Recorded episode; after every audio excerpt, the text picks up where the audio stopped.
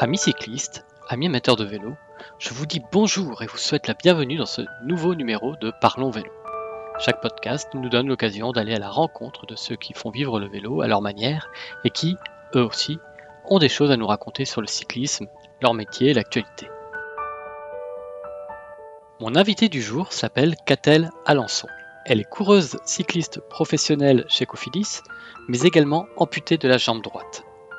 J'ai souhaité revenir sur son histoire, parfois douloureuse avec le vélo, puis j'ai sollicité son éclairage sur le monde du handicap dans le milieu cycliste.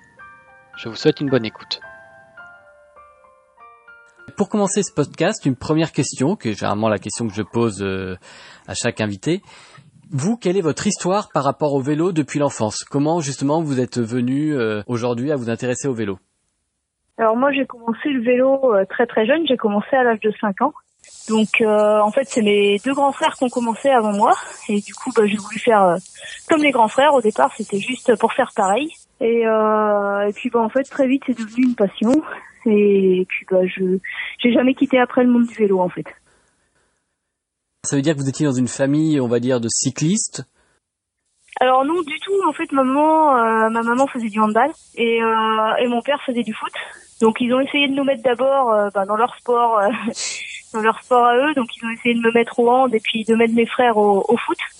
Donc ça, ça nous a pas plu du tout. Et du coup, bah, on n'était pas sport co.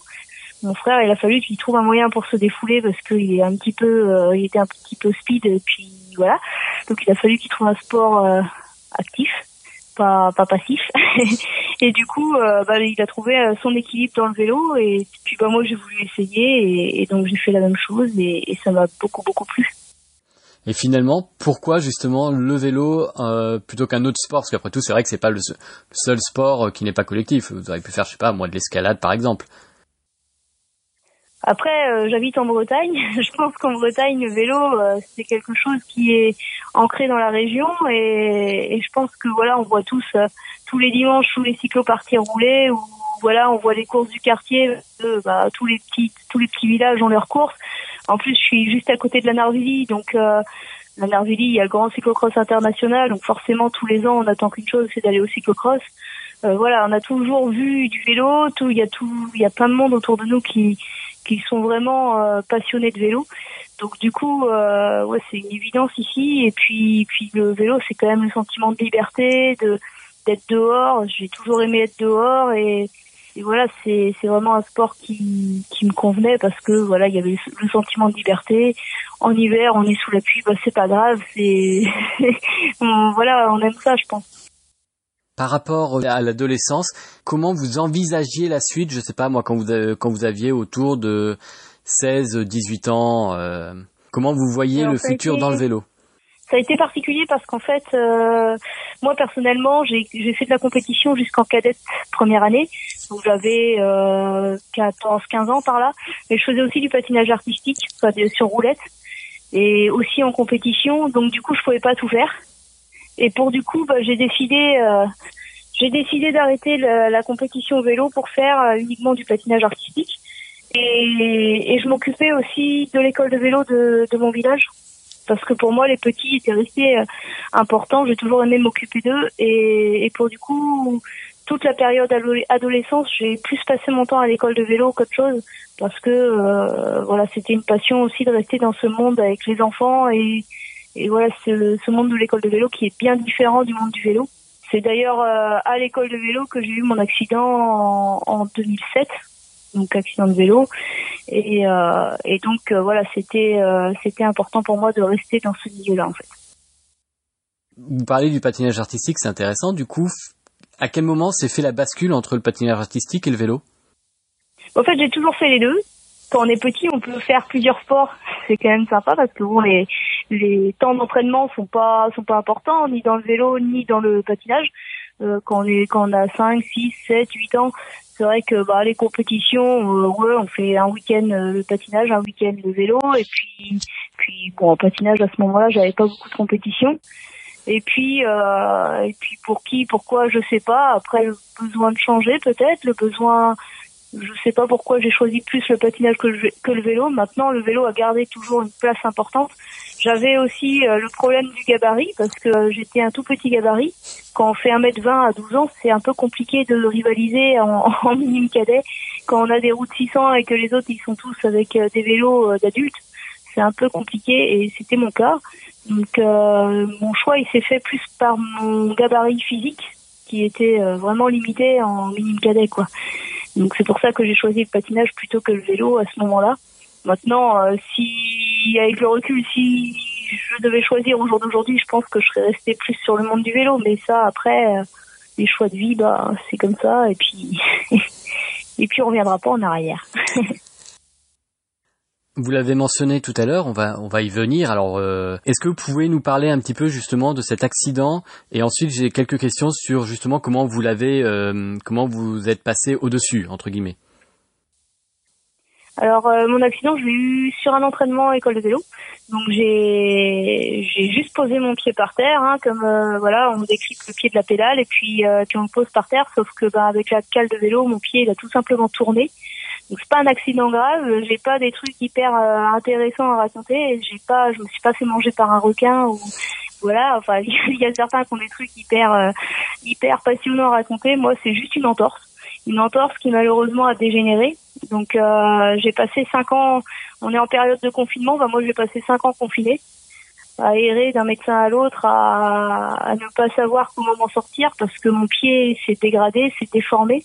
Il était extrêmement douloureux et, et puis bah, mon seul euh, moment de la semaine où je pouvais sortir de la maison ou de l'hôpital, c'était euh, pour aller à l'école de vélo, m'occuper des petits en fauteuil. Donc vraiment le vélo m'a aidé à, à, rebondir parce que parce que c'était ma seule sortie de la semaine tout simplement et, et parce que parce que voilà c'était mon moment d'évasion à moi. Et puis bah quelque part c'était aussi euh, bah, un petit peu à rompre la routine. Donc, euh, donc pour moi, le vélo est toujours resté important pendant cette période. Et c'est vraiment une période de ma vie qui a été compliquée et je veux pas l'oublier parce que parce que tout simplement elle est là. Il faut, faut se rappeler des, des mauvaises choses aussi. Mais c'est vraiment une période de ma vie que qui restera aggravée à jamais, mais en tant que très très compliquée quoi. Alors c'est une question euh, toute bête, mais finalement, ça aurait pu, vous auriez pu rejeter totalement le vélo finalement euh, après ça. Euh, oui, oui, c'est sûr, parce que c'est quand même le vélo qui m'avait mise dans la, on va dire dans la merde, même si ça se dit pas. Mais oui, c'est le vélo qui, m'a un petit peu mis dans la, dans la misère. Mais, mais quelque part, je voulais aussi prouver à tout le monde que malgré le fait que, que le vélo m'avait mis dans la galère, je pouvais rebondir et puis remonter sur mon vélo pour prouver à tout le monde que c'était pas, c'est pas une fatalité. C'est pas parce que euh, vous attrapez une cochonnerie en allant vous promener que vous n'irez plus jamais dehors c'est pas parce que vous traversez la route et que vous vous faites écraser que le lendemain vous allez plus jamais traverser une route. Donc moi je voulais prouver à tout le monde que voilà, c'est pas parce que le vélo m'a mis dans le dans la misère que euh, forcément je devais plus remonter sur mon vélo. Pour moi, c'était important de prouver que c'était pas c'était pas à cause du vélo. C'était une fatalité. J'aurais très bien pu tomber dans l'escalier et c'est pas pour autant que j'aurais arrêté de monter les escaliers. Quelque part, il faut pas s'arrêter à, à une chute ou s'arrêter à une route traversée voilà, c'est, je pense qu'il n'y a pas de, voilà, il n'y a pas de code. C'est, il faut rebondir et puis réapprendre à vivre tout simplement.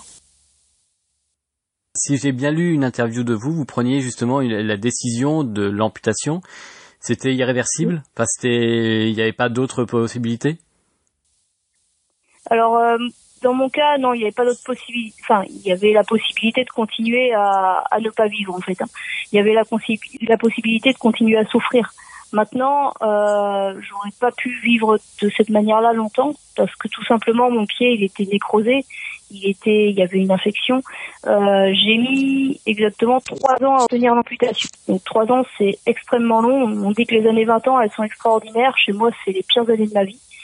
Et, et quelque part, bah, je, voilà, c'est un temps qui est beaucoup trop long.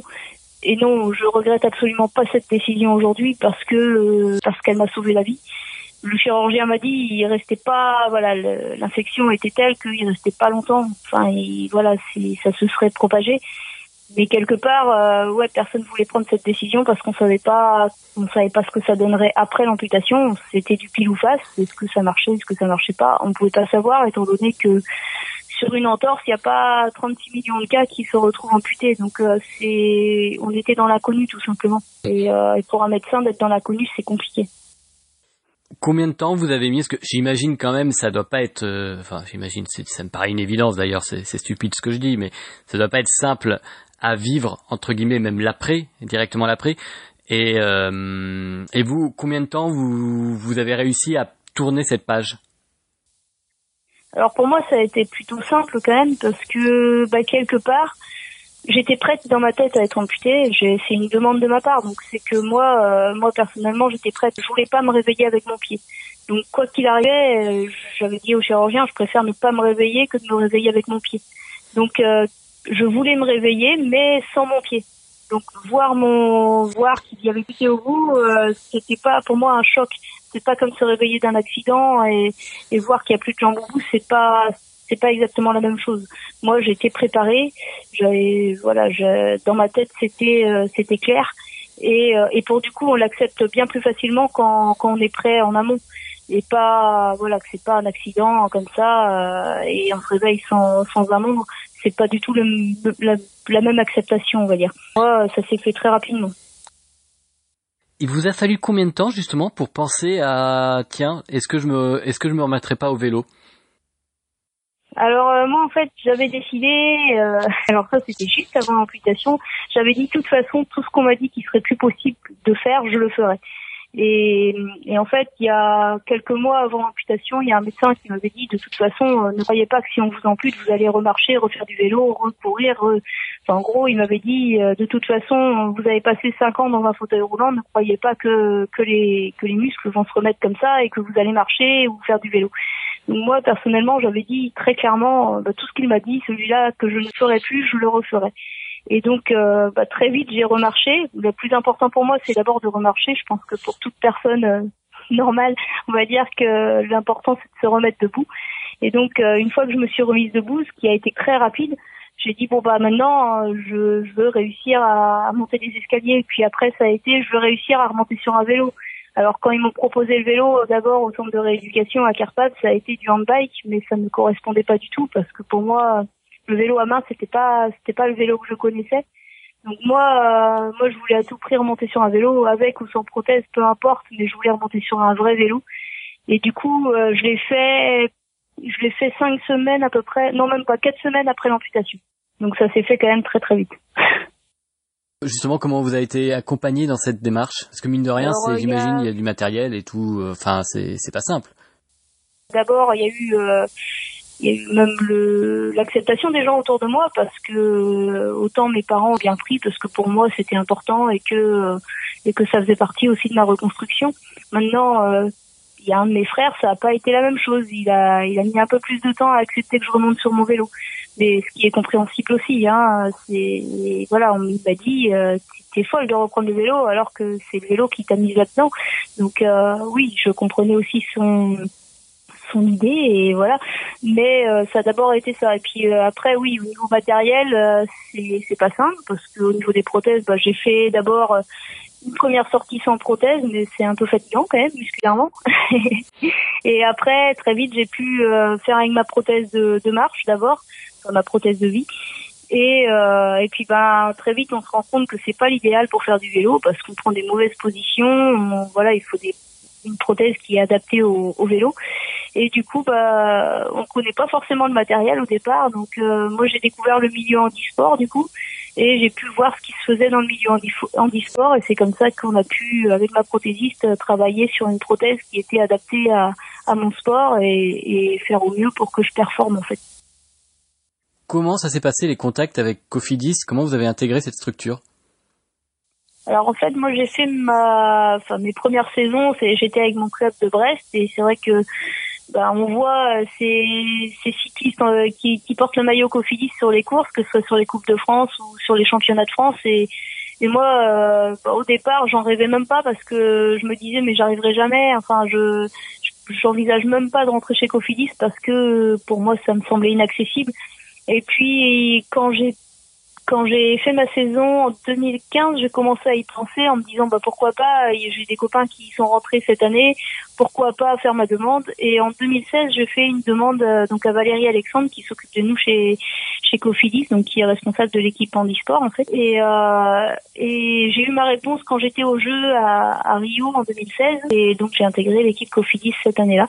Donc c'est vraiment une structure qui est formidable pour nous parce que il y a des enfin, tout est mis à disposition pour qu'on performe on a du matériel on a des stages on a un staff on est c'est plus que c'est plus que des enfin c'est plus que des copains en fait. C'est presque une famille euh, les autres euh, de chez Cofidis. Parce que voilà on est on, on, fait les stages ensemble on va en compétition ensemble. Et puis bah, c'est pas c'est pas non plus nos adversaires parce qu'on est tous dans des catégories différentes. Donc euh, forcément on est très proches les uns des autres et puis on a besoin l'un de l'autre. Donc euh, voilà on est on est un, un, vrai collectif en fait. Quel objectif aujourd'hui là vous vous fixez dans le dans le monde du vélo à court et moyen terme? Alors à court terme, euh, on va dire, bah, jusque là, il y avait les Jeux paralympiques de 2020. On espère que voilà, ils seront là en 2021. Donc c'était l'objectif. Euh, c'est toujours d'ailleurs mon objectif principal. Donc voilà, une, une belle performance au jeu, c'est vraiment, je pense que tout athlète en rêve. Et moi, j'ai participé au jeu de Rio, mais le résultat, il n'a pas été là. Donc, euh, enfin, j'ai pas fait un super résultat. Mais du coup, j'espère aller à Tokyo. Et puis après, bah, forcément, l'objectif à long terme, il est bien sûr euh, Paris. Parce que bon, faire les jeux à la maison, je pense que c'est le rêve de tout athlète en fait. Donc, euh, donc voilà, le, vrai objectif, c'est Paris. Après, c'est sûr que je rêve aussi de monter sur le podium des championnats du monde. Je me rate à chaque fois quelque chose, enfin voilà, un petit truc. Euh, l'année dernière, j'ai déraillé au dernier tour alors que j'arrivais pour la deuxième place. Donc voilà, c'est des petites choses, mais voilà, j'ai pas j'ai pas eu beaucoup de chance sur mes derniers championnats du monde. Donc euh, j'espère qu'au championnat du monde, je vais je vais performer en fait. Alors je vais poser une question tout simplement naïve, mais est-ce que vous êtes cycliste à temps plein ou vous avez un métier en parallèle? Alors, je suis cycliste à, temps plein parce que euh, j'ai aussi d'autres sponsors à côté. Et donc, c'est pas comme les professionnels euh, qui ont un salaire euh, fixe. Enfin, voilà, ils ont un salaire en, en rentrant, par exemple, chez Cofidis. Mais nous, c'est un peu différent. C'est, on a un partenariat avec Cofidis, donc qui nous met à disposition du matériel, les stages, les déplacements et, et tout ce qui s'ensuit. Et, et à côté de ça, moi, j'ai d'autres partenaires qui me permettent de, de vivre du vélo, en fait. Donc euh, j'ai les aides régionales, départementales évidemment, et puis après à côté de ça j'ai aussi euh, l'AGAS qui est euh, une mutuelle et qui est mon sponsor euh, numéro 2 on va dire après Cofidis, et donc qui me permet de faire que du vélo et de pas travailler à côté.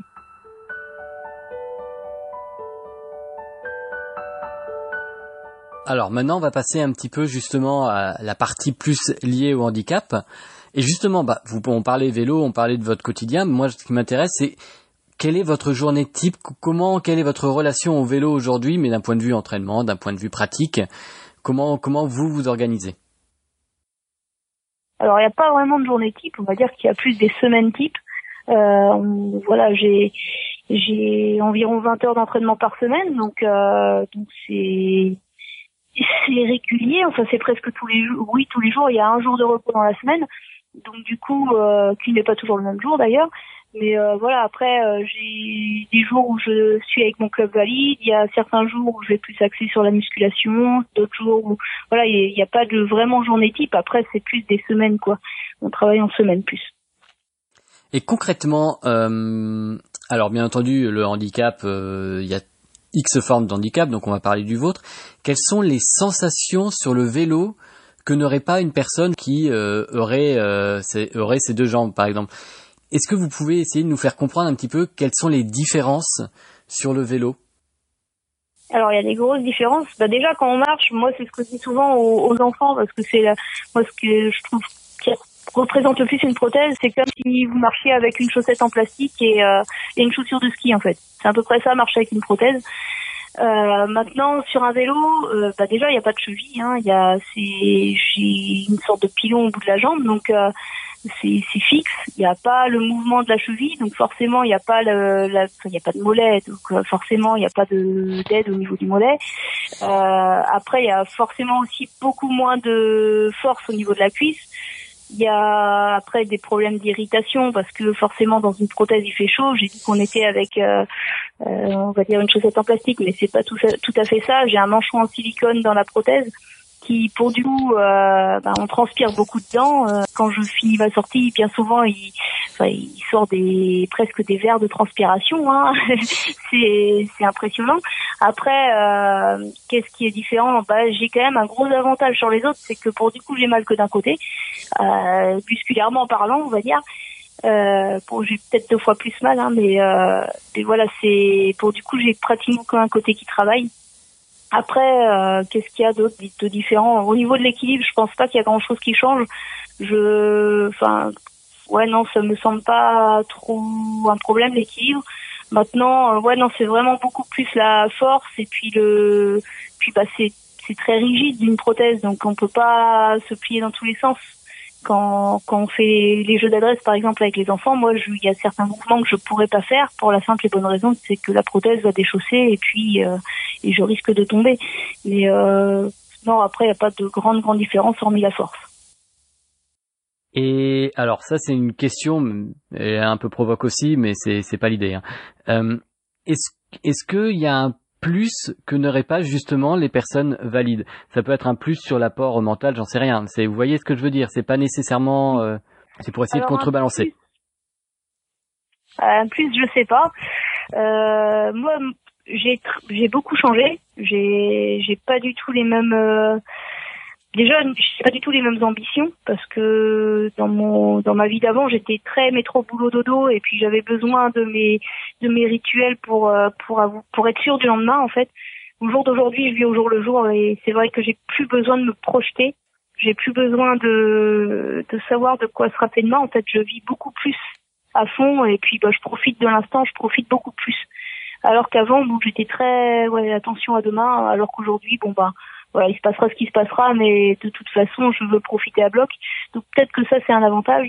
Après, il y a peut-être un autre avantage aussi, c'est que c'est que les gens se souviennent de moi le lendemain. Moi, je pense qu'une cycliste normale, on la voit et puis, puis oui, elle a ses deux jambes, ses deux bras. Bon, c'est une cycliste. Alors que là, bon, bah forcément, les gens ils se rappelleront de moi, alors qu'avant non. Je reviens sur ce que vous disiez. On parlait de la prothèse tout à l'heure, et moi j'avais lu une interview de vous là euh, récemment Hum, il me semble que vous, vous disiez que vous aviez plusieurs jambes. Donc la question c'est euh, combien de jambes vous avez et pourquoi? Combien de prothèses? Alors combien de prothèses j'ai? Alors euh, j'ai déjà une prothèse pour la muscu, j'en ai une pour nager, j'en ai une, deux, trois, j'ai trois prothèses de vie, enfin pour marcher, j'ai une de vélo, donc j'en ai six, six ou sept. Et j'ai une pour courir aussi. Donc ouais, j'en ai beaucoup. Euh, en fait, chaque sport a sa prothèse. Euh, là, par exemple, je faisais de la musculation avec ma prothèse de marche, sauf que bah, je soulève 200 kilos en presse, donc ma lame, elle n'était pas faite pour supporter 200 kilos, et pour du coup, euh, bah, ça casse les lames tout simplement. Donc voilà. Après, il y a des il y a des choses comme ça qui sont qui paraissent logiques, mais qui en fait on n'y pense pas forcément. Donc ouais, chaque sport a sa à son petit truc. Euh, pareil, pour courir, il faut des lames de course. Bon, je cours pas beaucoup, mais par contre, euh, bah, si je veux aller courir, bah, il me faut une lame de course. Si je veux faire du vélo, bah, il me faut une prothèse spécifique. Après, euh, moi, je m'adapte et c'est vrai que pour, par exemple, si je fais du VTT, je vais prendre ma prothèse de, de vélo et, et je vais faire avec une cale de route, mais on s'adapte. Mais, mais c'est vrai qu'il y a beaucoup de prothèses. Et justement, ces thèses, ça, vous en parlez, bah oui, vous, il y a un nombre conséquent. Alors moi, la question que, que j'ai derrière, c'est déjà aussi une question toute bête, c'est est-ce que vous avez un vélo spécifique à votre handicap ou, est-ce que c'est Alors non. Allez, je vous en J'ai un vélo tout à fait normal. J'ai un vélo tout à fait normal. La seule adaptation, c'est vraiment la prothèse. Euh, bon, il y a peut-être une autre adaptation, c'est que je suis toute petite et qu'il me faut un tout petit vélo. Mais euh, ça, je pense que si j'avais eu des jambes, c'était pareil. Donc euh, non, non, il n'y a pas d'adaptation sur le vélo. Et l'autre question que j'ai, du coup, euh, bah pour le vélo, je l'exclus, mais c'est une question très pratico-pratique. Euh, financièrement, ça se passe comment? Parce que j'imagine que ça doit coûter assez cher une prothèse. Comment justement vous êtes accompagné? Alors j'ai beaucoup de chance parce que j'ai une prothésiste qui est très cool, et qui m'aident beaucoup. Euh, on va dire que bah, les prothèses de vélo, on les a fait passer en prototype, donc euh, du coup, euh, bah, moi, elles m'ont rien coûté. Euh, après, les, la prothèse de course à pied, on m'a, j'ai eu des aides à droite à gauche avec mon club handisport, avec avec la MDPH, bon, qui n'a pas donné beaucoup, mais bon, qui a donné un petit peu. Une prothèse de course à pied, moi la mienne, c'était 7000 et quelques euh, 7000 euros à peu près. Donc euh, ça fait quand même conséquent. Après il m'est resté euh, il m'est resté 2000 euros je crois de ma poche, un truc comme ça. Mais euh, mais oui c'est vrai que les prothèses c'est cher. Maintenant j'ai beaucoup de chance étant donné que ma prothésiste elle me suit à fond et, et, puis du coup voilà ça passe comme ça et, et ça se passe très très bien.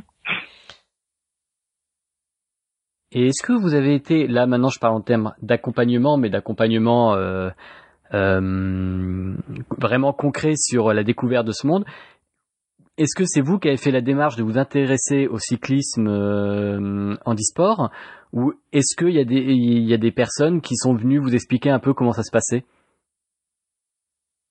Mon sens, il y a de grosses, grosses failles. Parce que euh, moi, personnellement, au centre de rééducation euh, à Carpaf, j'ai fait pas mal de, de sport. Hein. quand on est au centre de rééducation, on a tendance à nous mettre vers le sport directement, parce que euh, parce que tout simplement, grâce au sport, on, on, enfin, on réapprend certaines choses. Mais, mais une fois qu'on sort du centre de rééducation, ben, on n'a pas les infos pour l'après, en fait. On n'a pas, si on va pas à la pêche aux infos, on les a pas. Donc euh, moi j'avais la chance de, de vouloir refaire du sport et euh, et puis d'aller à la pêche aux infos pour euh, pour savoir comment ça se passait. Mais c'est vrai que quand on sort du centre de rééducation, on est un peu tout seul. Et si on veut pas faire de sport, enfin si on ouais, si on veut pas se renseigner, ben on n'a pas les renseignements tout simplement.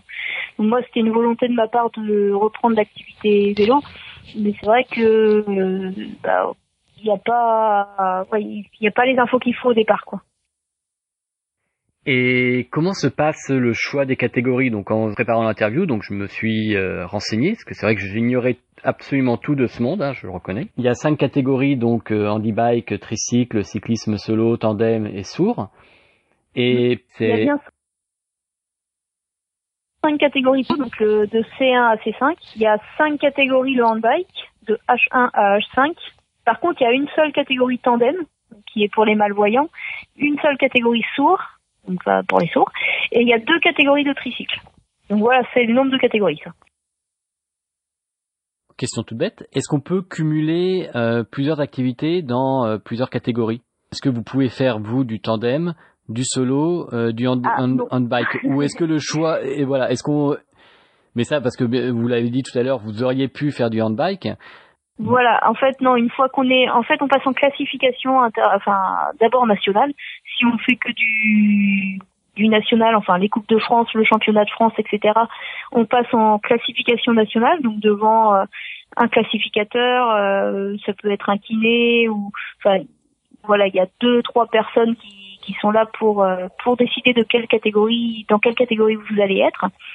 Et après, au niveau euh, international, on passe à une autre classification, qui est la classification internationale, où là, il y a un médecin, un kiné et, euh, et deux autres personnes. Donc, il y a un panel de quatre personnes qui, là aussi, décident de la catégorie.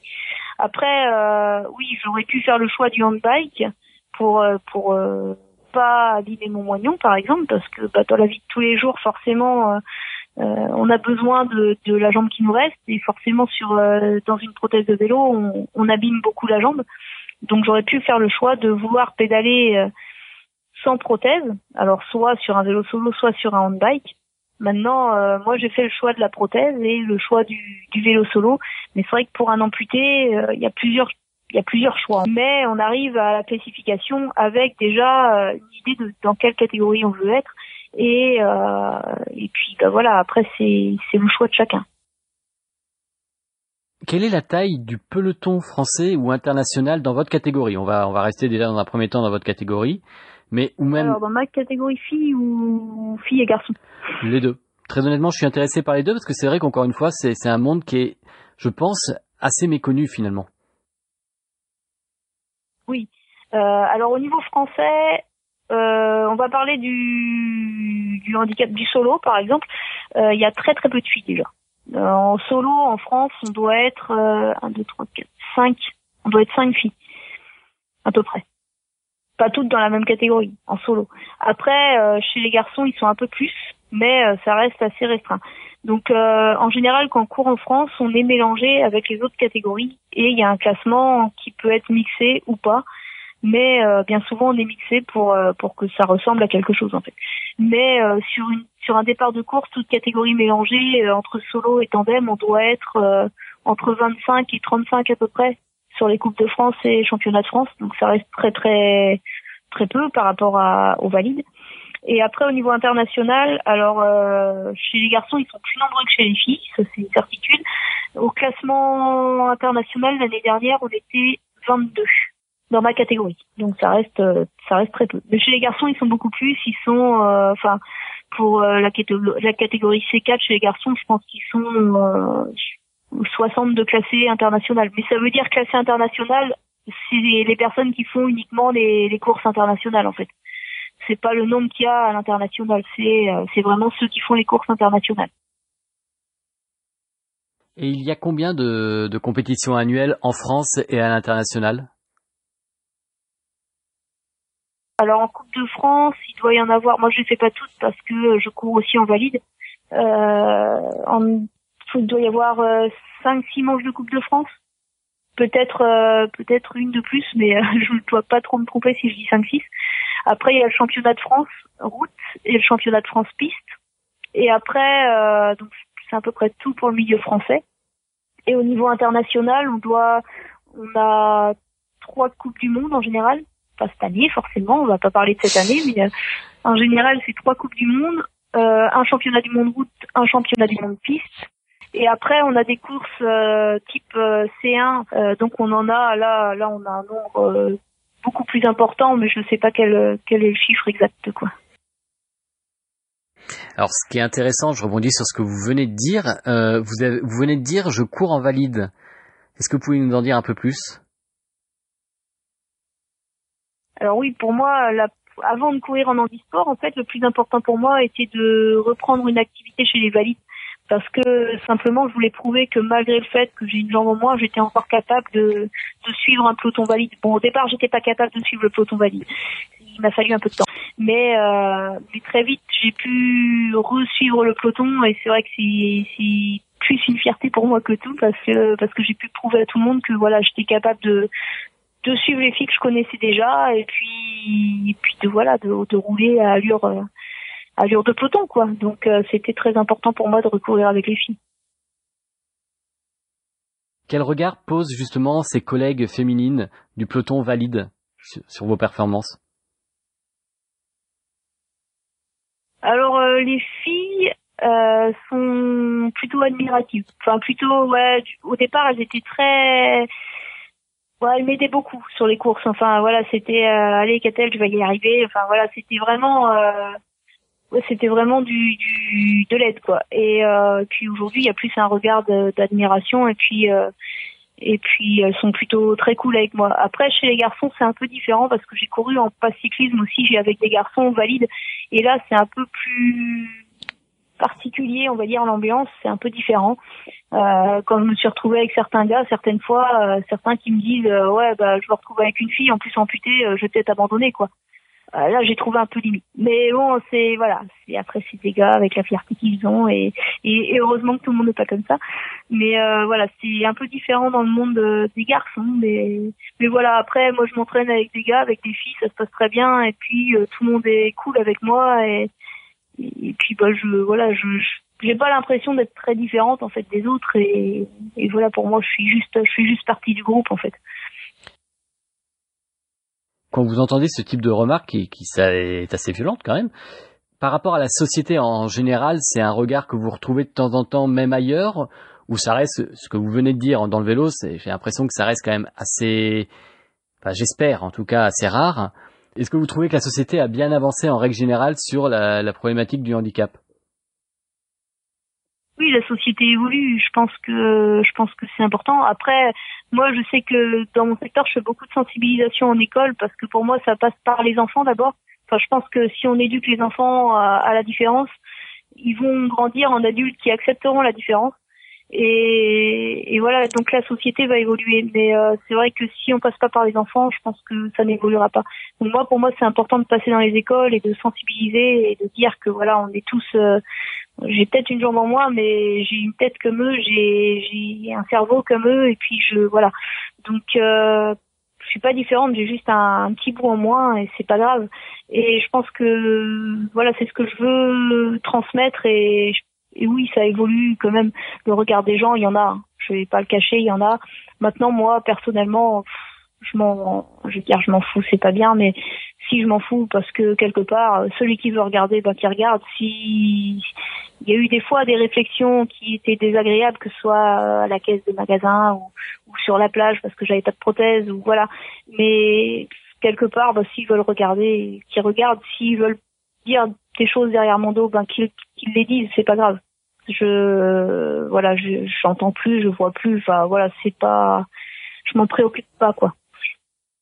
Après, moi je pense que voilà, le handicap c'est pas une enfin faut vraiment que les gens ils comprennent que le handicap ou la maladie c'est pas une fin en soi, il y a derrière ça, il y a plein de belles choses à vivre et plein de voilà, plein de choses encore à faire et malgré le fait que j'ai une jambe en moins, je pense qu'au jour, jour d'aujourd'hui, je fais encore beaucoup beaucoup plus de choses qu'avant.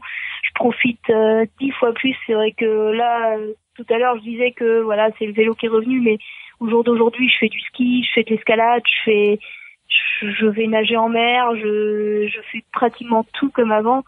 Et tout simplement, bah faut pas, faut, faut se relever quoi. Enfin, c'est pas, faut pas rester dans son canapé à se morfondre. C'est pas, c'est pas une fin le handicap. Il y a, il y a plein de choses derrière. Eh bien, écoutez, euh, Catel, sur ces euh, sur ces mots très positifs, nous allons nous quitter. C'est la fin de ce podcast. Je vous remercie. Et, Merci à vous. Et puis, bah, je vous souhaite une bonne fin de confinement. J'imagine que vous reprenez l'entraînement le, le 11. En tout cas, je vous le souhaite. Oui, oui, oui, oui. Eh ben, écoutez, je vous souhaite bon retour sur les routes. Merci bien.